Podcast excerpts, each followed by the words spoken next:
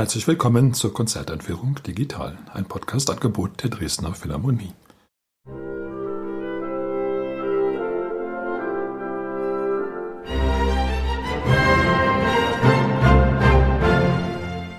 Mein Name ist Albert Breyer, ich bin Komponist und möchte Sie in die konzertante Aufführung der Oper Die Wahlchöre von Richard Wagner am 2. Oktober einführen. Die Dresdner Philharmonie spielt unter der Leitung ihres Chefdirigenten Marek Janowski. Richard Wagner hat die erste Oper seiner Tetralogie Der Ring des Nibelungen als Vorspiel bezeichnet. Das Rheingold ist auch kürzer als die anderen Opern und es spielt in der Welt der Götter und der Halbwesen. Eigentliche Menschen kommen nicht vor. Die nächsten drei Opern werden dann als erster Tag, zweiter Tag, dritter Tag bezeichnet. Erster Tag die Walküre, zweiter Tag Siegfried, dritter Tag die Götterdämmerung. In der Wahlküre tauchen also zum ersten Mal wirkliche Menschen auf. Vielleicht auch deswegen der Grund, warum Wagner diese Oper dann als ersten Tag bezeichnet hat, weil die Welt der Götter und der Halbwesen hat doch etwas Irreales, etwas noch nicht ganz so dem Menschlichen sich zuneigendes, obwohl die Götter natürlich eine große Rolle spielen und das Geschehen auch weiterhin bestimmen, wenn auch immer mehr passiv. Die Menschen treten dann in den Vordergrund und es hat ja vielleicht auch seinen guten Grund, dass das dann eben als Tag bezeichnet wird, wenn die Menschen auftauchen, dass sozusagen das Licht des menschlichen Bewusstseins zum ersten Mal auch eine Rolle spielt, was dann doch etwas anderes ist als das Götterbewusstsein, was dann doch etwas Metaphysisches über den Dingen Schwebendes auch zumindest anteilig ist, wenn auch die Götter trotz aller ihrer übernatürlichen Kräfte bei Wagner auch sehr menschliche Züge tragen. Sehr menschlich geht es in der Walküre von Anfang an zu. Es kommt zunächst ein Vorspiel, was einen Sturm darstellt. Und dann sieht man Siegmund, wie er also völlig erschöpft in einer Hütte Zuflucht sucht. Siegmund, der erste Mensch, wird schon gleich als sehr verletzlich, als sehr bedrängt dargestellt, also keineswegs eine souveräne Erscheinung, sondern eine gehetzte Erscheinung. Das hört dann eigentlich auch nicht auf bei Wagner. Die Menschen haben dann doch eben ihre sehr menschlichen Probleme und geraten immer wieder in Zwangssituationen.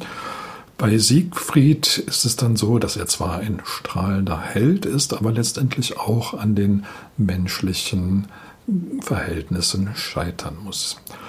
Siegmund der spätere Vater von Siegfried, der ist dann zu Anfang noch ein ganz unbeschriebenes Blatt. Man weiß eigentlich nichts über ihn. Er tritt dann auf und verschwindet praktisch sofort wieder, weil er derartig erschöpft ist, dass er sich einfach hinlegt und einschläft. Der nächste Auftritt gehört Sieglinde, der Zwillingsschwester von Siegmund. Das weiß man natürlich noch nicht. Die beiden kennen sich nicht. Sie wurden schon in früher Kindheit getrennt. Dann entwickelt sich eine Liebesgeschichte zwischen Siegmund und Sieglinde, was damals einen großen Skandal hervorrief. Die beiden sind ja schließlich Geschwister. Der gemeinsame Vater ist Wotan, die Mutter war eine Menschenfrau. Also eigentlich sind es noch nicht mal richtige Menschen, sondern auch nur Halbmenschen.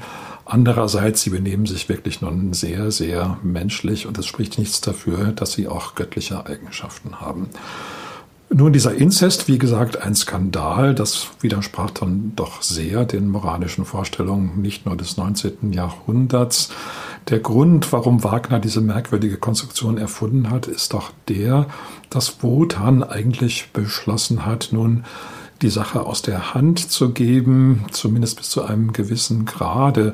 Er will also das Heil der Welt jetzt nicht mehr selber veranstalten, sondern braucht dazu, wenn man so will, Handlanger, also Wesen, die ihm untertan sind. Und die bringt er zwar selber hervor, aber er überlässt sie dann sich selbst.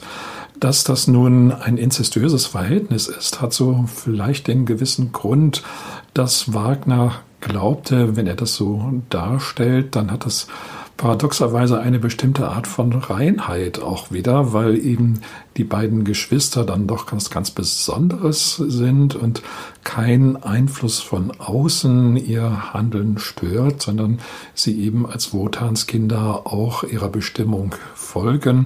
Jedenfalls ist das Ganze sehr merkwürdig und bis heute eigentlich auch nicht richtig gedeutet.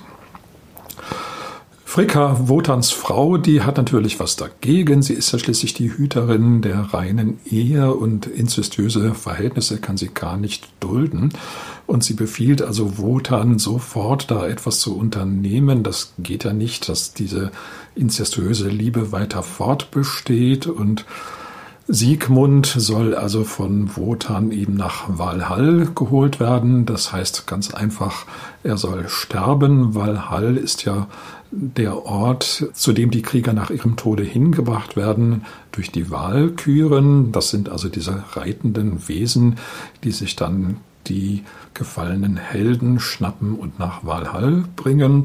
Das hat also Fricker jetzt auch für Siegmund vorgesehen und das ist natürlich für Wotan ein Schlag, weil sein ganzer Plan dadurch zerstört wird. Er hat ja seine ganze Hoffnung auf Siegmund und Sieglinde gesetzt, dass sie eben den zukünftigen Helden hervorbringen würden, der also dann das Weltganze doch wieder ins Gleichgewicht bringt. Und wenn jetzt Siegmund von der Szene verschwindet, dann ist das natürlich schlimm. Wagner beauftragt dann Brünnhilde, auch eine Tochter von Wotan, eine Wahlküre, damit Siegmund und Sieglinde diese Nachricht zu überbringen. Und Brünnhilde bringt es aber nicht übers Herz. Sie sieht dann doch irgendwie, dass die Liebe zwischen Siegmund und Sieglinde etwas ist, was sehr, sehr stark ist, unüberwindlich ist, was man besser doch nicht auseinanderreißen soll, obwohl es gegen die Regel, gegen das Gesetz ist. Und sie beschließt dann, Siegmund und Sieglinde zu helfen und Siegmund eben nicht nach Walhall zu bringen. Das kann natürlich wiederum Wotan nicht dulden. Er tötet Siegmund und verfolgt Brünnhilde, die zusammen mit Sieglinde die Flucht angetreten hat. Und natürlich hat Brünnhilde gegen Wotan keine Chance. Andererseits gelingt es Brünnhilde doch, Sieglinde in den Wald verschwinden zu lassen. Und so findet die Auseinandersetzung nur zwischen Wotan und Brünnhilde statt. Die Lösung, die Wotan findet, um Brünnhilde zu bestrafen für ihren Ungehorsam, ist, dass sie ihren Walkürenstatus verliert, also auch ihre Unsterblichkeit. Sie wird auf einen hohen Felsen verbannt und um diesen Felsen legt Wotan einen Feuerring und Brünnhilde kann nur geweckt werden von einem Helden, der eben es schafft, diesen Feuerring zu durchdringen. Das wird dann später Siegfried sein. Brünnhilde wird also in einen Schlaf versetzt und muss dann auf ihrem Brünnhildenfelsen auf den Helden warten. Das gibt Anlass zu einer wunderschönen Musik, dem sogenannten Feuerzauber, der es auch geschafft hat, als reines Orchesterstück populär zu werden. Eine ganz glitzernde Musik, die auch ihre Quelle schon im Rheingold hat, der ersten Oper. Da tritt ja noch Loge, der Feuergott, persönlich auf. Der ist jetzt nicht mehr zu sehen, aber das Feuer ist noch da. Und das glitzert und funkelt hier wahrscheinlich sogar noch bezaubernder als im Rheingold. Die Wahlchöre ist eigentlich wie viele Stellen bei Wagner sehr durchzogen von solchen elementaren Ereignissen, Wetterereignissen, zu Anfang der Sturm. Und das spielt immer wieder eine Rolle, dieses atmosphärische, die vier Elemente, Erde, Feuer, Wasser, Luft, die greifen doch immer wieder ein, mal mehr im Hintergrund, mal mehr im Vordergrund. Und sie sind fast irgendwie auch wie handelnde Personen, die ihre Auftritte haben, die ihre Abtritte haben.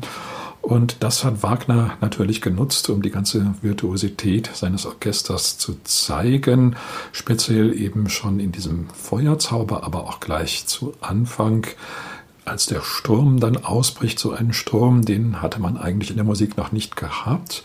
Vorher war der berühmteste Sturm gewesen in der Pastorale der sechsten Sinfonie von Ludwig van Beethoven, die eben das heitere Landleben schildert, was dann nur kurzfristig durch einen Sturm unterbrochen wird. Bei Wagner ist das alles noch sehr viel elementarer, auch sehr viel heftiger. Und es ist auch sehr genial gemacht, wie dieser Sturm allmählich dann nachlässt und vor allen Dingen, wie er sich mit dem Menschenschicksal verbindet, in diesem Falle mit dem Schicksal von Siegmund.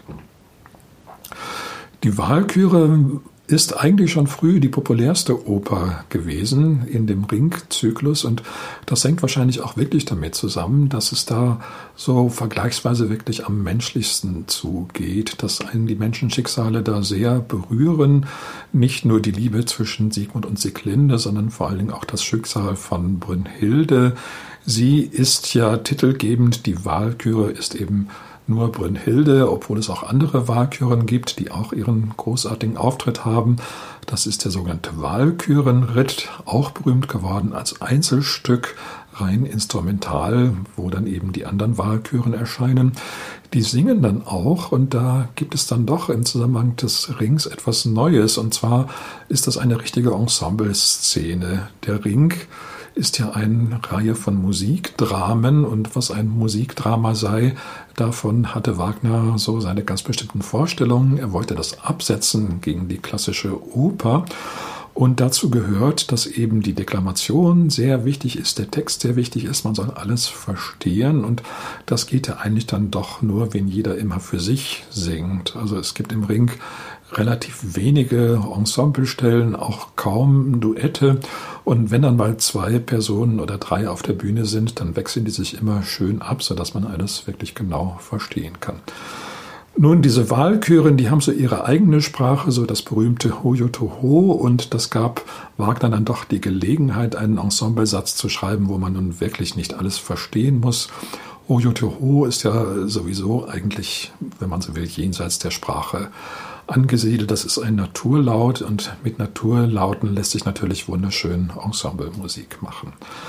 Wahrscheinlich deswegen ist auch diese Stelle so berühmt geworden, weil eben Wagner da mal ganz die Musik die Musik sein lässt und keine Rücksicht mehr nehmen muss auf die Sprache. Sonst wird natürlich auch in der Wahlküre über weite Strecken deklamiert. Natürlich sehr schön, sehr sinnvoll. Allerdings ist es dann doch so, dass die Musik dann manchmal etwas in den Hintergrund gedrängt wird, dass es so ein eher rezitativisches Sprechen ist. Wagner allerdings war Musiker genug, um zu sehen, dass man damit das Publikum nicht fesseln kann. Also es kommt dann doch immer wieder zu Ausbrüchen des Orchesters.